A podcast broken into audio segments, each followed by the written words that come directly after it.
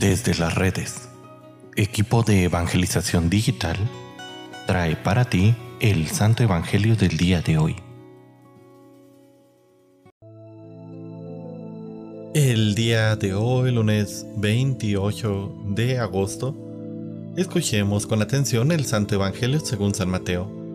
En aquel tiempo Jesús dijo a los escribas y fariseos, Hay de ustedes, escribas y fariseos hipócritas, porque le cierran a los hombres el reino de los cielos.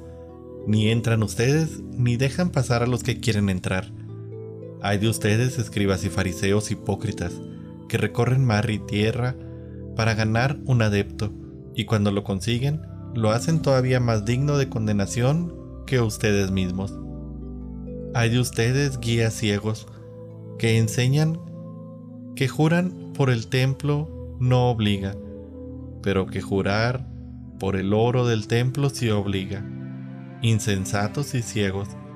¿Qué es más importante, el oro o el templo, que santifica la ofrenda o el altar? ¿Qué santifica a la ofrenda? ¿Quién jura? Pues jura por el altar, jura por él y por todo lo que está sobre él.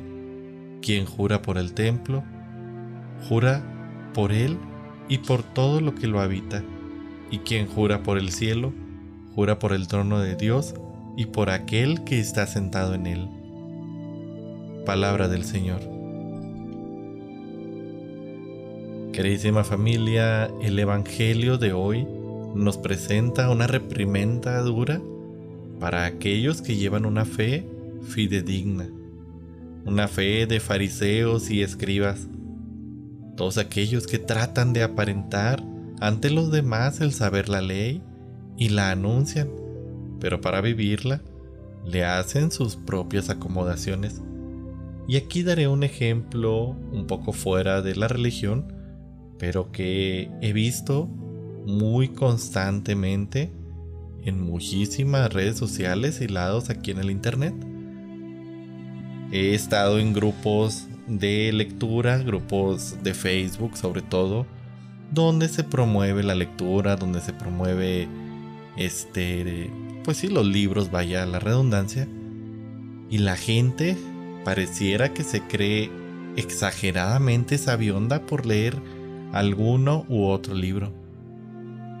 Uno comenta que leyó un libro que para ellos pues es irrelevante y se van pero atacar en serio y se jactan de haber leído libros de autores mexicanos y demás. Y solo por eso creen que tienen la sabiduría para criticar a aquellos que leen libros que a su parecer son insignificantes o de autores que no deberían de ser leídos. Pues lo mismo pasa en la iglesia. Hay hermanos que creen que por leer el Evangelio, por haber leído ya toda la Biblia, pues saben más que los demás. Y sí, hay hermanos que han leído toda la Biblia, de principio a fin, pero la han leído sin meditarla. La han leído solamente como una lectura de diario, como una lectura más, una lectura insignificante, pero no han puesto a meditar qué es lo que nos dice. No se han puesto a pensar en las enseñanzas que nos da pero por haberla leído, por haber leído documentos de la iglesia y demás, piensan que están en la posición de criticar a los hermanos en la fe. Preguntémonos hoy nosotros si en algún momento no hemos buscado el acomodar el Evangelio a nuestra propia convivencia, a fin de poder llevar una vida más cómoda. Termino hermanos, eh, hace algunos días me enviaron un TikTok precisamente hablando de esto agarrando un pasaje del Antiguo Testamento y desvirtuando sus palabras para decir que beber estaba bien. A ese punto hemos llegado, a desformar la ley para que se acomode a nuestra propia conveniencia y para justificarnos de que nosotros sabemos más que los demás.